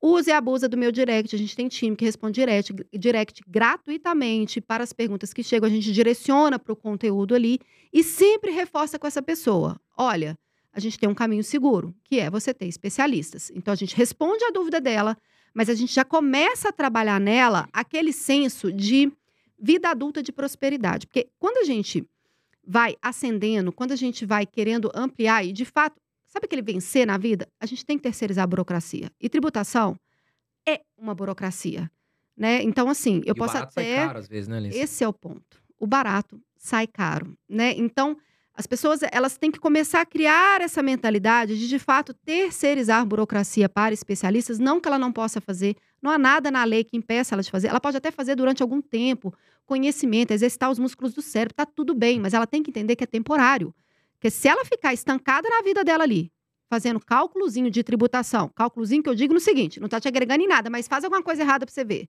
vai dar um baita de um problema. Né? Então, eu acho que é uma jornada que esse investidor passa e a gente tem que respeitar essa jornada, por isso que eu tenho o conteúdo gratuito, por isso que a gente faz essa conscientização, mas cada vez mais eu venho reforçando esse viés de ter especialistas. Eu não fazia isso muito antes, sabe? Eu, eu, eu tinha uma visão assim de, ah, eu vou ajudar geral, tá me dando relevância. Depois eu fui começar a ver um monte de gente falar, pô, mas eu vi nesse vídeo deu problema na minha declaração. Eu falei, cara, mas o vídeo está falando isso. Ele é, mas deu problema. Putz, a pessoa, a pessoa ela não tá, ela não vive isso. Ela não respira isso como eu respiro, né? Como há 16 anos eu faço. Então, assim, a prática, desde que você se esforce absurdamente, tem que ter muito esforço mesmo, ela vai te levando próximo da excelência. Eu não vou falar excelência porque excelência é 100%, né? Mas ela vai te levando muito próximo. E aí você ganha uma segurança muito grande. Então, assim, repito, é uma jornada, mas eu acho que as pessoas têm que se conscientizar cada vez mais de que burocracia tem que ser terceirizada. É porque muitas vezes ela acaba perdendo, não é perdendo, mas ela deixa de investir ou deixa de fazer outras coisas. E o que você falou, pode cair, né? Num erro, cair na malha fina. Esquece de compensar o prejuízo e paga imposto a mais. Gente, isso me mata. Dá dinheiro, faz caridade pro pobre da esquina, mas não dá Só essa dinheiro pra Receita Federal, Só essa entendeu? diferença ele tinha pago o contador. Exato. Mas e falando sobre o operacional do negócio? Ele vai entrar ali na receita, vai. existe ali uma orientação de como ele emitir a DARF? Porque a gente recebe muita dúvida, né? Poxa, eu preciso pagar, mas e agora? Como é que eu imito essa bendita DARF? Então, não tem orientação nenhuma ali no site da Receita. Vai ter uma instrução normati- normativa muito complexa, muito confusa. Então, assim, o que o investidor tem que ter consciência é todo o conhecimento de cálculo, toda a astúcia, todas as artimanhas ali do cálculo, né? E, e- e toda é, a cuidade ali mesmo de não deixar passar nenhum ponto, é, ele que tem que fazer. Então, ele vai ter que pegar as notas de corretagem, vai pegar ali a nota fiscal do sapato, né? A nota de corretagem dos ativos que ele comprou na bolsa. E a partir dali, nas compras, ele vai somar as taxas, nas vendas, ele vai abater, depois abate a venda líquida desse custo de aquisição, chegou no resultado, olha para o bonecão do posto e aí vai entendendo o que, que compensa com o que e como que joga a alíquota, porque a alíquota que a gente falou aqui é para chegar na danada da DAF, né? Que, que não aparece magicamente, ui, qual que é o meu valor de DAF? E mesmo que aparecer, desconfie. Exatamente. E isso que você falou faz todo sentido, porque é, o pessoal fala assim: ah, eu não vou cair na malha fina, tem muito peixe grande, mas acontece. Pode acontecer, de repente você não é um peixe, um tubarão, mas você é um peixe menor e a, e a receita não perdoa. E eu tô falando isso porque já aconteceu comigo uma vez, né, de um X cliente há muito tempo atrás, não declarar o imposto sobre a nota. E aí depois chegou pra quem? Pra mim. Então, quer dizer, eu tive que pagar esse imposto, você lembra disso, né? Que eu tive que pagar todo o imposto, e ainda depois eu tive que ficar mais, sei lá quantos anos, três, quatro anos, tendo que, que ficar ali, né, meio atento. Então, cuidado, gente, porque a receita, ela vem e vem com força. Olha, Carol, eu tenho assim dois pontos importantíssimos para fazer um gancho disso que você falou. Primeiro, quando a regra era um real na bolsa tem que declarar, estagiário, o cara recebia meio salário mínimo por mês, fez um day tradezinho ali, não entregou a declaração, CPF bloqueado. Então a Receita ela não tinha nenhuma eh, discriminação ali, nenhuma hierarquia. Era investidor, não tinha entregue a declaração, ela pum bloqueava CPF. Aí a pessoa vai pensar, ai, que bom agora que ela tem essa distinção. Não, piorou. Pensa comigo, vem no raciocínio. Se antes ela fazia isso com um real e ela viu que foi dando um trabalho danado, bloquear de CPF, cara não tinha renda, não tinha patrimônio, a multa dava valor baixo, né? O processo talvez burocrático dela ali estava muito mais caro. Agora o que, que ela fez? Falou: não, deixa eu deixar esses aqui que não tem relevância para mim, não tem relevância patrimonial e nem de renda, deixa eu focar nesses aqui, ó, que tem relevância patrimonial e de renda. E deixa eu colocar um campinho aqui exclusivo para colocar o ticker na declaração, que é uma mudança que a gente tem agora. Então, o que, que ela fez? O olhar dela era disperso para todo o universo de investidores, ela retirou quem não interessa para ela, e quem está agora e que tem obrigatoriedade, ela vai aumentar a atenção. Tanto que ela criou um campo de ticker. Então, lá em bens e direitos, antes tinha só a discriminação, o texto, você colocava, claro, tem um grupo, tem um código, tem é, qual país de nacionalidade, tem o CNPJ, mas tinha um campo de discriminação que ali você colocava cuja aquisição, o ticker, é, colocava o nome da empresa e tal. Não, agora ela criou. Você fala assim, se ativo é negociado em bolsa, tem essa pergunta. E se ativo é negociado em bolsa, você vai lá e clica sim ou não. Aí ela já fala assim, E aí abre um campinho do ticker para você colocar o ticker. Então, para quem está dentro do quiz do 7, respondeu sim para uma única pergunta, já tem que ficar assim, mais atento. Porque se um real ela bloqueava estagiário, agora que ela tirou os não relevantes e colocou o ticker, ela vai sair bloqueando todo mundo. Então, ela está muito mais atenta para o investidor agora. Deixa eu só fazer uma adenda aqui também. Gente, o quiz do 7, eu expliquei ali, né? São as três regras de renda, duas de patrimônio e duas de bolsa. Tá, mas espera aí, contador, esqueci o valor aí, não é 28.559,70 por ano? Você está falando cerca de 2.380? Gente, eu vou ficar falando um monte de número aqui, vocês vão me achar uma louca chata, né, insuportável, porque ninguém aguenta ficar falando de número. Posso mandar eles ali para um, um fluxozinho gratuito que a gente tem? Pra ele Lógico, responder claro. sim Com ou não? certeza. Claro. Sabe quando você chega no celular assim e, e, e fala sim ou não, aí fica verdinho, sabe? Sim. É uma coisa parecida com isso. Mas que são já, nossa, perguntinhas. facilita muito. facilita muito. Então, lá no meu Instagram, se entrar no direct e digitar quiz, Q-U-I-Z. Colocamos com S também, porque se ele errar, né? Então, quiz do 7. Colocamos hoje quiz do 7. Colocou lá, ele já vai receber todas as perguntas. Sim, não, sim, não. sim. Opa, já é obrigado. Então tem que fazer isso, tem que fazer aquilo. A gente fez um fluxo lindo. Quando o pessoal do marketing foi me apresentar, falou: olha o monstro. Eu falei, que monstro? Isso é uma obra de arte! Isso é uma obra de arte, isso não é um monstro, né? E Então, vinha tem- a a- o escritinho ali. não, né? vai o escritinho, conforme ele digita sim ou não, ele vai indo para outro fluxo e a gente vai encaminhando ele para trazer essa segurança. Porque se for obrigado, a atenção, ela vai ter que assim redobrar agora, porque a Receita, esse movimento que ela fez, é um movimento muito claro de que agora ela vai colocar um olhar mais atento aos investidores. E até quando a gente tem que fazer a declaração, Alice? Boa, você fez essa pergunta lá atrás e eu pulei. Você falou assim, aonde que é a declaração e quando, né? Exato. Que bom que você retomou, obrigada. Vamos lá. O prazo sempre foi início de março até 30 de abril. Tivemos alguns anos de pandemia, a Receita postergou, mas para esse ano de 2023, IRPF 23, que coloca as informações de 22, então assim, o nome do programa é sempre, não posso falar D mais um, porque D mais um é dia mais um, né? A mais um então, né? Pode Isso. ser, né? Ano mais um. né? As operações de 22 você coloca no IRPF 23 Bora. ela teve um prazo diferente. A Receita ela mudou o calendário, é, pensando muito nessa questão de que o ano passado a pré-preenchida, a Receita assim, fez um embananamento, colocou rendimento de FIIs no menu errado, faltando muita informação, tinha informação que estava incompleta. Então, acho que a Receita viu que ela não estava preparada tecnologicamente para conseguir automatizar algumas informações da pré-preenchida, porque não vem todas. Então, ela estendeu o prazo. É, es- na verdade, ela prorrogou o início. Então, ela vai liberar o programa para transmissão no dia 15 do 3, junto com a pré-preenchida, junto com o aplicativo, apesar dela já ter liberado o programa para download no dia 9, e vai até o dia. Antes era até 30 de. não, gente, quando ela liberou 15 do 3, eu falei, meu Deus, agora então é só 45 dias, era 60 dias. Aí eu olhei direitinho e falei, ah, não, agora ela tá dando 75 dias. Então vai até 31 de maio. Bem o meu aniversário. Seu aniversário, É, nosso 31, último olá, dia da declaração. Não vou conseguir lembrar de dar parabéns, Carol, desculpa. Vai ter muita tarefa pra fazer. deixa tudo pra última hora. né? Cara. Não, já tô... Parabéns, Carol. Muitos anos de vida. Deus abençoe sua vida, entendeu? Muitos. pode contar pra trás né, a idade, né? 76 dias adiantada, eu já tô te dando os parabéns. Ou seja, o pessoal também não vai deixar pro tipo de que aí embanana tudo, né? É, assim, a gente recomenda muito, mas a gente sabe que não é isso que a gente consegue que aconteça, né? Então, esse trabalho, acho que tanto o trabalho de vocês, de todos os influenciadores de finanças, o meu, que é, assim, é um braço, sabe? Eu não vou transformar a vida de ninguém, assim, o que vocês fazem na vida das pessoas, a, a- o nível de consciência que vocês ampliam ali nas pessoas é uma coisa, assim, é, é magnífica, é uma coisa muito grande mesmo. O meu é um braço, mas é um braço que se você não tomar conta, ele apodrece o corpo. Exatamente. Entendeu? Então, é, por mais que eu tento conscientizar, eu acho muito importante a gente sempre reforçar isso nos nossos discursos, porque isso depois vira um trauma.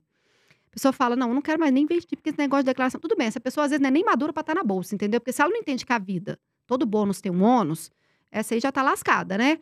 Mas às vezes ela tá precisando ali de passar uns apertos e tudo para ir amadurecendo. Então, acho muito importante a gente tentar conscientizar as pessoas de buscar cada vez com mais antecedência, ter ali uma assessoria especializada. Se ela for fazer sozinha, fazer o cálculo todo mês, porque a tributação ocorre ao longo do ano. Declaração é só a cereja do bolo. Você já fez tudo, você já deixou tudo calculado, você já deixou tudo pago, tudo anotadinho. Chegou na declaração, coloca o resultado dos cálculos e coloca o resultado dos proventos. Então, não é para ser uma coisa tão traumatizante, angustiante, né? Não, tem gente que passa frio. Gente, eu recebo cada depoimento no meu Instagram, assim. A pessoa fala, pelo amor de Deus, eu tava suando frio, socorro, Jesus, Ave Maria. A pessoa, a pessoa fala, Tadinha, Jesus, é. é. A pessoa fica extremamente ansiosa, nervosa. enlouquece, mas também deixou para a última hora. Tá lidando com o órgão da Receita Federal, fiscalização, multa. Ela acha que ela vai ser presa. Vai, o CPF, mas não ela, né? Então não precisa chegar nesse estado, né? Acho que quanto antes antecipar ali, melhor. O, o nosso grande aqui, o nosso roteirista, colocou o seguinte: o que- Qual é o nome do grande? O nosso roteirista, Ah. que também é o que faz a gestão, que é o Ruiz, um grande abraço para você. Ele colocou aqui, e eu, particularmente, não entendo muito desse assunto em si. O que, que é GCAP? Opa! GCAP. é GCAP, desculpa, eu não. É, não, não tem problema. Ah, mas é. GCAP, é isso mesmo. Podemos falar das duas formas, mas o mais usual vai falar GCAP. O GCAP, ele é um programa utilizado, vou falar os dois fins principais dele, tá? Primeiro, para quando investe lá fora, nos Estados Unidos, lembra aquela única venda com lucro que você teve, que você não pode compensar prejuízo? Que o Sim. tio Sam não deu esse mole ali, falou: ah, Brasil, já que eu vou reter, eu vou falar que não pode compensar prejuízo, assim você arrecada mais. Aí, deal. Fecharam deal. Você vendeu um ativo nos Estados Unidos que teve lucro, essa informação ela tem que vir no GCAP. Então, a declaração anual brasileira, o que, que ela vai fazer? Ela vai pegar esse GCAP e vai importar as informações ali para dentro. Então, o GCAP é um programa auxiliar ao programa da Receita. Inclusive, ele é liberado no início do ano. A declaração é liberada só na hora que encerra o ano, para você ir preenchendo ao longo do ano e gerando o ADAF ali desses ativos lá fora ou de venda de imóvel, que aí já não tem nada a ver com bolsa. Então, ele tem outras finalidades. Tanto que ele é um programinha, ele tem tanto campo ali que às vezes a pessoa fica assim, mas para que, que esse campo? Por que, que eu preencho? Não, calma. O GCAP não foi feito para investimento lá fora, mas como começou a ter investimento lá fora e a Receita precisava dessa informação ali, ela acabou falando, ah, põe no GCAP aí, depois você importa para a declaração. Então, o GCAP é um programa auxiliar, é como se fosse uma pré-declaração que você está fazendo ali, e na hora que chegar o momento da declaração oficial, de ajuste anual, você importa esse GCAP junto com o Carnê Leão, que foi o que a gente falou para os proventos, tanto de BDR quanto de ativos lá fora. Então, a gente tem a declaração anual ali, como a rainha master ali da declaração, que você vai declarar, prestar todas as honras para ela. E a gente tem esses dois programinhas auxiliares que preenche ao longo do ano e na declaração só importa para a declaração. né? Já junta ali. Sim, facilita muito, muito. Agora, vou pedir licença aqui para vocês para falar um pouquinho da nossa comunidade Eu Vivo de Dividendos. E aqui nos bastidores, inclusive, tem novidade, tá? Porque eu e a Alice já estamos negociando aqui. A Alice vai trazer um aulão, algumas aulas ou um aulão para quem precisa declarar imposto de renda. Então, se você já conhece a nossa comunidade Eu Vivo de Dividendos, fique sabendo que teremos esta novidade com a Alice Porto, aí, especialista, contadora da Bolsa, dentro da nossa comunidade Eu Vivo de Dividendos. E apresentando aqui a comunidade, né, para você que deseja investir com qualidade em ações, fundos imobiliários, ativos no exterior, renda fixa e se planejar financeiramente, nós temos uma comunidade, tá? Não é um curso apenas. É uma comunidade que chama Eu Vivo de Dividendos, onde nós vamos te ensinar as melhores estratégias para que você possa alcançar sua liberdade financeira via dividendos inteligentes, via bons investimentos. Então, se você está errando aí nos seus investimentos, tá certo? Vem para nossa comunidade. O que, que você vai ter na comunidade? São mais de 120 aulas para você aprender a investir aí em vários ativos né, inteligentes. Nós temos uma carteira recomendada feita pelos melhores especialistas do Brasil de ações e fundos imobiliários. Então, você que não tem tanto tempo, ali já vai ter preço-alvo, quais são as ações que a gente está olhando, tá certo? Também temos aí acesso ao aplicativo Aquelu, declaração de imposto de renda, vai te ajudar a facilitar um pouco toda essa operação que a gente está falando aqui para você. E além do que, nós temos uma comunidade numa rede social específica aí para membros da comunidade, onde centenas de pessoas estão ali conversando, tirando dúvidas. Eu e a Carol estamos diariamente, tá? Todos os dias tirando dúvida aí da- dos membros da comunidade. Então, o link vai estar aqui embaixo, tá certo? O site euvivodidividendos.com.br. Venha fazer parte da nossa comunidade, que vai valer muito a pena. E tem a novidade com a Alice Porto aí, que vai trazer aulão de declaração de imposto de renda. Todo mundo da comunidade vai saber quem é o bonecão do posto. Todo mundo vai conhecer o bonecão do posto. Agora, Alice, uma pergunta sobre renda fixa. Por exemplo, o cara hoje ele não investe em bolsa. Ele tá só com dinheiro na poupança, por exemplo. Esse cara tem que declarar imposto de renda? Ele vai fazer o quiz do 5. Então, ele não vai precisar fazer as duas últimas perguntas de bolsa, ele vai ter que ver a renda dele, se é acima de 28.559,70 por ano.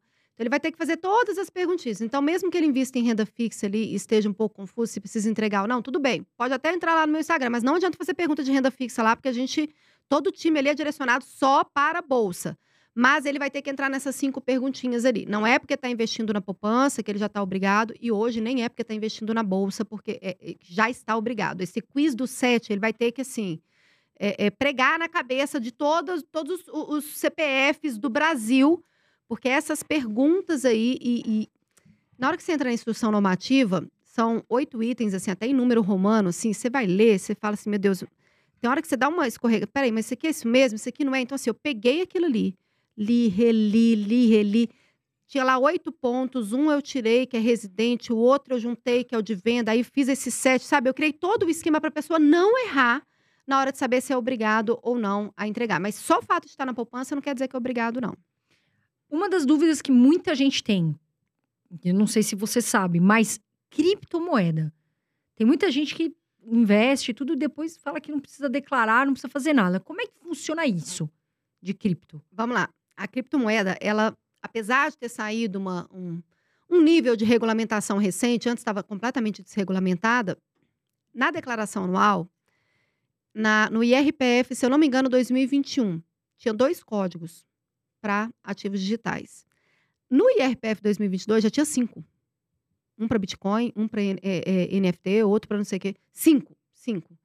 Então, assim, aquilo ali foi um sinal da Receita, de que a Receita vai fechar o cerco ali. E esse ano, na pré-preenchida, na coletiva de imprensa, o que o, o auditor ali principal da, do programa da Receita falou é que vai ter uma mudança, de que na pré-preenchida já vai puxar alguns investimentos, porque já está conectado com essas instituições aí de moeda digital. Mas a gente não sabe ao certo se o que ele falou ali de fato vai acontecer né? Então, na hora que for fazer a pré-preenchida, já perceber que, além dos cinco códigos, cinco, gente, para que, que ela ia especificar cinco, né? É uma coisa bem. É, é, que já clarifica muito quais movimentos que ela quer fazer. Ela ainda vai, diz ela, que vai puxar, a gente só vai saber a partir do dia 15, que vai puxar essa questão de saldo e alguns investimentos ali. Então, assim, criptomoeda é, é tudo muito novo, mas tem muito dinheiro circulando. Então, apesar de ser novo, a receita não é boba. Aonde tem dinheiro circulando, por, por exemplo, bolsa. Começou a aumentar o número de investidores. Ah, um real na bolsa tem que entregar a declaração. Investidor de bolsa é tudo rico.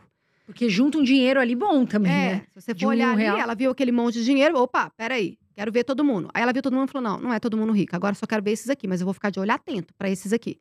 E a mesma coisa a criptomoeda. Só que a criptomoeda é como se ela estivesse ainda no primeiro estágio. Ela tá vendo que tem muito dinheiro circulando, mas ela ainda tá se desenvolvendo e se articulando para conseguir fazer essa fiscalização e colocar uma instrução normativa, alguma lei ali que de fato dê todo o direcionamento de criptomoeda. Então, a criptomoeda, em relação à tributação, eu evito muito falar pelo seguinte: como não está regulamentado, se eu falar alguma coisa, alguém pega esse corte e tem algum problema na receita, depois a pessoa vai falar que sou eu. Exato. Né? E como assim? É, 16 anos é na empresa, na internet tem 5. Pô, mas foi 5 anos suado. Vocês que estão na internet, vocês sabem como é que é o erro. Já vem uma pancada. Né? É, né? exato. Então, assim, eu me esquivo um pouco da criptomoeda em relação a falar da tributação, mas eu consigo te falar quais movimentos a Receita está sinalizando que ela está fazendo, entendeu? Agora, Alice, vamos supor que o Joãozinho, até o ano passado, ele declarava o imposto, porque né, a, a, regra anterior obrigava quem tivesse um real em bolsa a declarar. Agora, esse ano ele não se enquadra em nenhum dos sete pontos para declarar.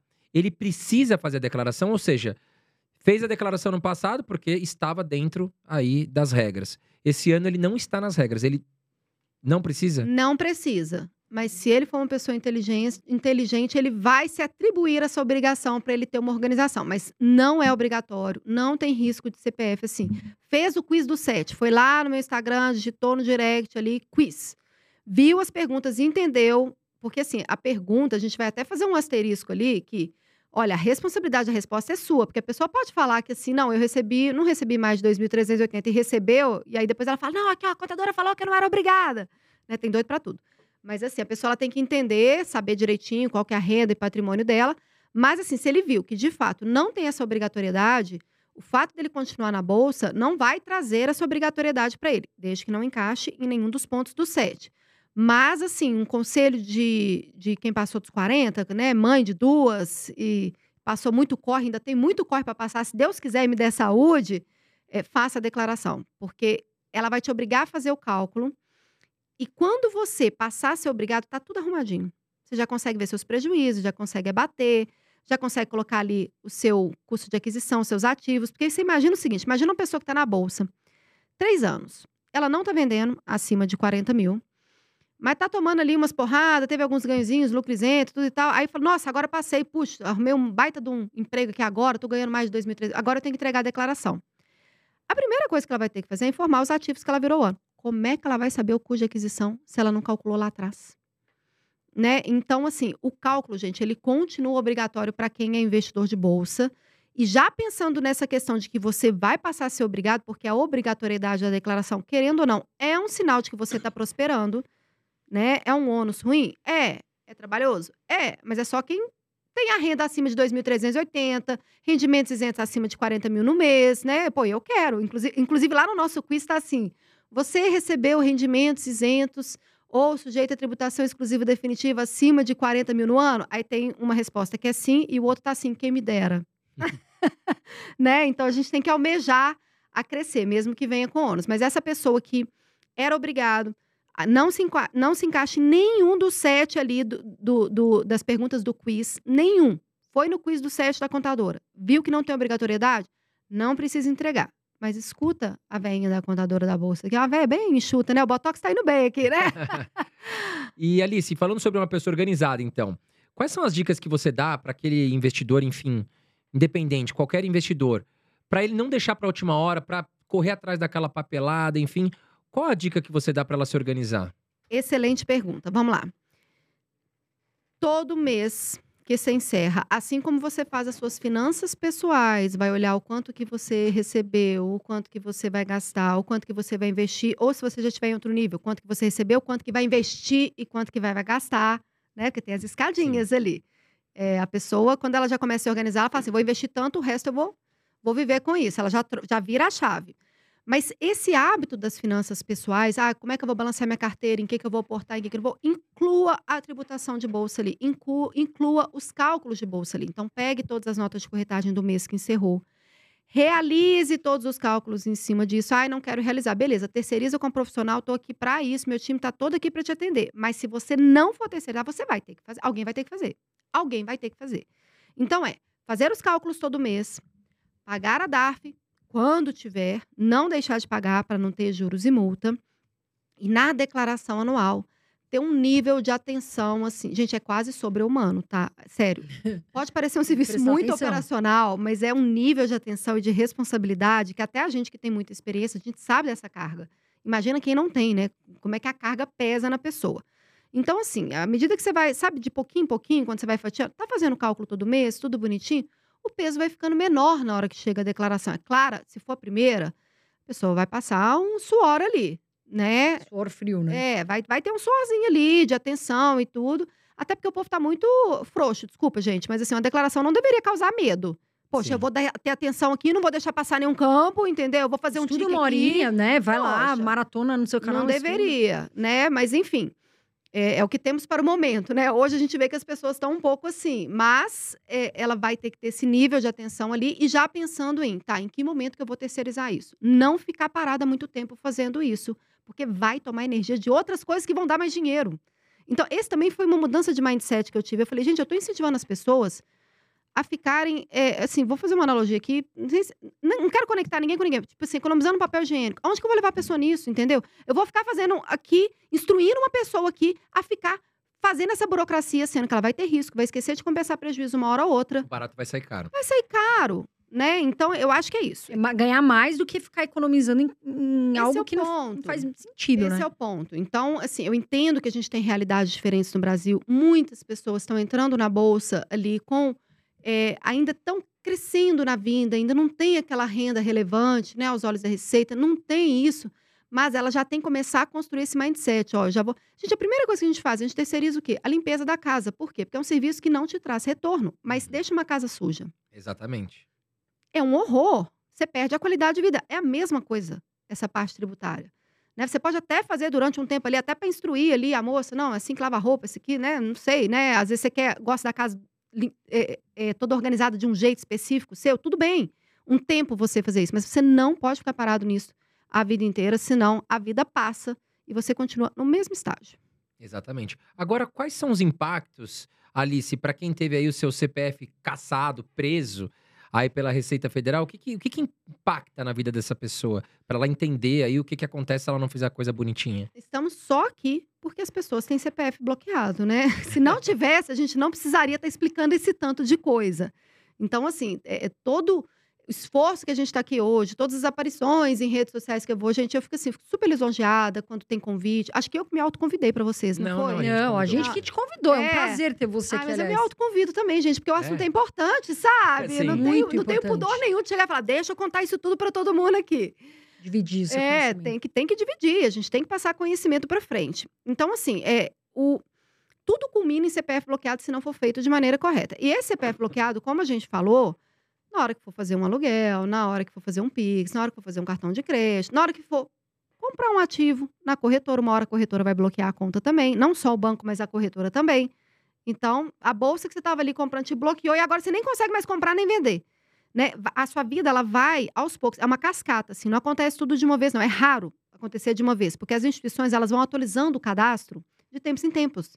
Então, às vezes, não atualizou e não viu que seu CPF está com problema, dependendo da instituição ali. Então, assim, vai, vai entrando numa cascata e, por exemplo, remédio controlado. Você não consegue comprar. Pasmem. Olha que Nossa. loucura. Olha que loucura. Então, poder se medicar, pô. a Receita Federal é muito eficiente. Isso é muito louco. É muito louco. Mas assim, a, a véia da. Eu chamo a receita de véia, né? Eu fico imaginando aquela véia, sabe? Ah, o cara é rico ali, vai querer o dinheiro dele. A véia da receita, a bichinha tá ali. Ela não é muito eficiente em muita coisa, mas ela é esperta. Ela penalizou algo que é muito sensível para qualquer cidadão: CPF. Porque ela sabe que esse CPF uma hora vai travar a vida dele. Então, assim, ela foi muito estratégica em falar assim: é o CPF que eu vou direto. Então, às vezes, ela nem vai direto na notificação. Algumas vezes vai. É mais raro. Mas no CPF, ela vai assim, sem dó. Ela vai sem limite a ali. pessoa chega de repente, né? Vai fazer alguma coisa, CPF bloqueado. Aí ela fica desesperada, né? Que Não, que deixa eu faço? contar um caso. Não, gente, isso aí foi. Tem, tem até bastante tempo, mas foi um negócio assim. Um, um cara, nessa época, tinha o atendimento por telefone, a internet ainda não era. Pô, tem 16 anos que eu tenho empresa, né? A gente passou por vários canais de comunicação. Hoje, tudo documentado por e-mail, né? Tudo documentado ali no, no, no chat da empresa e tal. Mas eu- ligou e. Olha, me indicaram você e eu tô com minha esposa no hospital, assim, logo de cara. Tô com minha esposa no hospital, uma cirurgia que o plano de saúde não paga ele não estava conseguindo ali que o hospital. é, porque tem uma lei que tem que. Se a pessoa está em risco de morte, você tem que dar um jeito. Depois você cobra do. Ele não estava conseguindo, assim, o cara desesperado. E eu tô com o CPF bloqueado, eu fiz operação em bolsa, me falaram que pode ser isso, eu preciso de dinheiro agora, eu preciso que desbloqueie agora. Eu falei, olha, eu vou até resolver seu problema, pode ter certeza. Mas vai demorar cinco dias úteis. E assim, a esposa dele ali, risco de vida, né? Risco de morte ou risco de vida? Tanto faz, né? A vida estava correndo um risco, a morte estava correndo risco de chegar. Sim, exatamente. né? E aí ele acabou que tinha um familiar ali que tinha o dinheiro suficiente, não era uma cirurgia barata e que pagou a cirurgia. Mas olha assim, é um caso extremo, é um caso extremo, mas para as pessoas entenderem que um CPF, ele não é só um CPF, ele é a sua vida toda ali transitando para várias coisas que estão ao redor e que a gente necessita de forma fundamental. Não, com certeza. Alice, nós temos um quadro aqui que chama Ping Pong, inclusive patrocinado pela nossa marca aqui querida, Reserva, né? O que acontece é o seguinte, a Carol vai te fazer algumas perguntas, por exemplo, ah, pagar imposto ou não pagar imposto? Uma pergunta bem besta aqui pra você entender. Você tem que falar sim, não. Pagar. tá? Eu posso falar, B. infelizmente, sim. É. Pode falar, eu posso falar. colocar um adjetivo antes. Pode, pode. E aí a Carol vai te fazer algumas perguntas aqui. Lembrando que esse quadro Ping Pong é patrocinado pela nossa marca Reserva, nossa patrocinadora, onde você encontra esse look, esse look que a Carol tá vestindo. Não, eu gostei do tênis. Põe o tênis de novo, é porque eu- eu tô cobiçando o Tênis. dela, Mas gente. tem vários. Tira do, do- Não, é porque eu tô precisando de um tênis aqui, preto ó. com branco. Esse tênis aqui, esse tênis E aqui eu uso todas essas tudo. roupas você encontra no site, inclusive. Chega na porta da sua casa e tem cupom de desconto. Irmãos Dias, 10% de desconto pra você. Olha e o lindo. site Onde tá estou? aqui no, no Ó. QR Code, aqui na descrição também. Olha Tem tênis, tem, de- tem de tudo, Tem Alice. um. Camisa social, camisetas assim, tem várias. Eu gosto de camisetas assim, com estampa, ma- mas coisas modernas. E lá na reserva você vai encontrar de tudo. E, enfim, é muito legal. e ainda vale dá pra tomar uma cervejinha lá, que tem a geladeirinha. Se você for na tem. loja, eles têm geladeira com cerveja. São É, super... você fica lá bem à vontade. cima, é uma loja Senta muito lá, moderna. conver- Eu faço um monte de, eu tenho um monte de amigos já lá. E, inclusive, na loja, se você for pessoalmente, usa o cupom Irmãos Dias, tem 10% de desconto também, tanto na loja física como na loja online. Vamos lá, Carol. Vamos lá. Vamos. E aqui é o seguinte, a gente é igual o leão, a gente prende a pessoa pra ela responder. Se ela tentar fugir, ela fica na sala. Aqui não, Leão! Vou deixar que eu vou responder. Vamos lá. Investir em BDR ou direto nos Estados Unidos? Direto nos Estados Unidos, Dividendos em real ou dólar? em dólar. Tem menos de 200 mil investidos, tem que declarar? Quiz do 7 é a única solução. Vai ter que fazer o quiz do 7. Esse aí, não sei. Não sei. Não sei. Vai pro quiz do 7. Vai ter que estudar um pouco lá, É. né? Ações de dividendos ou crescimento? Depende da fase da vida, deixa eu ver. Hum, eu tô na de dividendos agora, mas já foi crescimento antes. Depende. Ações ou fundos imobiliários? Both, os dois. Posso? dois? Posso responder os dois? 50-50? Como é que você quer fazer essa divisão? Ah, Depende da idade também, né? Eu sou muito a favor daquela teoria da idade ali. À medida que você vai avançando no tempo, você vai é, balanceando conforme a sua idade ali, porque vai mudando as suas necessidades. Mas no momento que eu tô agora, tá quase 50-50. Não era. Não era. Renda fixa ou renda variável? Variável. Variável. Dinheiro, renda variável. Por mais que a renda fixa agora, tá, né, deu essa guinada e mexeu, a renda variável, você sabendo investir bem ali e tendo paciência a longo prazo, não supera. Você sendo um bom investidor ali, tendo ali uma comunidade, aonde trocar uma ideia, tendo especialistas, Estratégia, tudo tem que ter uma direitinho. estratégia, né? Então, é renda variável. Bom, pessoal, por hoje, acho que assim, a gente bateu um papo muito importante. A Alice nem tem que falar, é muito especialista né, nesse ponto de DARF, de declaração de imposto de renda. Se você veio agora, vai lá, poxa, Carol, tô com dúvida ainda. Volta lá o episódio para você não perder detalhes que são muito, muito importantes. Alice, eu queria te agradecer. Além de ser uma gigantesca, né, professora, você é muito simpática. Eu gosto muito de você, que você tem um jeito muito divertido de falar. Eu acho que isso descomplica muito também as pessoas assistirem. Mas eu queria te agradecer. Deixa suas, suas redes, né, pra galera te achar também. E aqui é sua casa, sempre que você quiser vir. E Tá quem, mais que e quem contratar a empresa da Alice para fazer o seu. Você também trabalha com pequenos investidores ou tem um limite ali? Rapaz, a partir de um real já estou ali à disposição. Você sabe que tem, tem jovens assim, e, e essa pessoa, é, quando a gente vai fazer ali a pesquisa de renda e vai estudar ali o, ar- o arquétipo ali, né, daquele cliente, às vezes é uma pessoa que está no início da vida ali, mas ela já é tão assim, pá, quero fazer isso aqui, ó, deixa essa parte burocrática aqui. Então, assim, a gente tem planos adequados para cada tipo de necessidade, para cada tipo de perfil. Olha, eu quero só o cálculo. Porque, de fato, eu não sou obrigada ainda, mas quando eu for obrigada, já está tudo certinho, já tem, já vai ter a DARF certa. Eu sei que meus prejuízos vão estar todos levantados certinhos, ou então que já bateu. É, então, é o plano facilitado. A gente tem um plano protegido, que a gente protege a pessoa de tudo que é de bolsa, assim. Ela pode ficar tranquila. O que é de bolsa é aqui não leão mesmo, assim. O leão não vai pegar por parte de bolsa. Mas, às vezes, ela já tem o contador dela para outras coisas da vida. E esse negócio de mudar de contador, gente, é igual mudar de, de casa, assim, sabe? É um transtorno. Então, quando eu fui perceber nisso, eu falei, gente, eu vou fazer um plano aqui só para parte de bolsa. Eu entrego tudo e ele entrega para o contador dele, porque o contador comum, isso é importante, a gente não falou, né? O contador comum não domina. Né? O contador tradicional. Não é ensinado isso na faculdade, até hoje não é. E eu acho que também é uma questão de oferta e demanda, né? Assim, a gente não tem, olhando a população brasileira como um todo, a demanda de PJ e tudo, e de investidores, ainda, ainda não dá para fazer esse casamento de inserir ali. Mas pode ser que em breve tenha, se a gente chegar igual ao país de primeiro mundo, 50% da população investindo, né? Aí, de fato, sim. Mas, é, e tem o plano blindado, que aí, de fato, ele vai falar: não, a contadora da Bolsa Contabilidade é a minha contabilidade, que eu vou fazer toda a parte, tanto de Bolsa quanto da vida pessoal. Então, esse é o pool aí do, do nosso negócio, que está há 16 anos, todo estruturado, com todos os níveis ali, pessoas, processos, tecnologias, um corre danado ali, né? Aquele monte de reunião ano a ano, um monte de reunião de.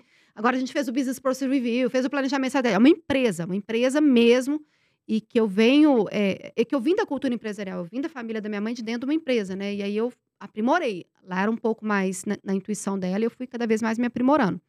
E tem as redes sociais, que são importantíssimas, porque às vezes a pessoa vai falar assim: nossa, mas ela falou de todos os planos aí, para que, que eu preciso disso tudo?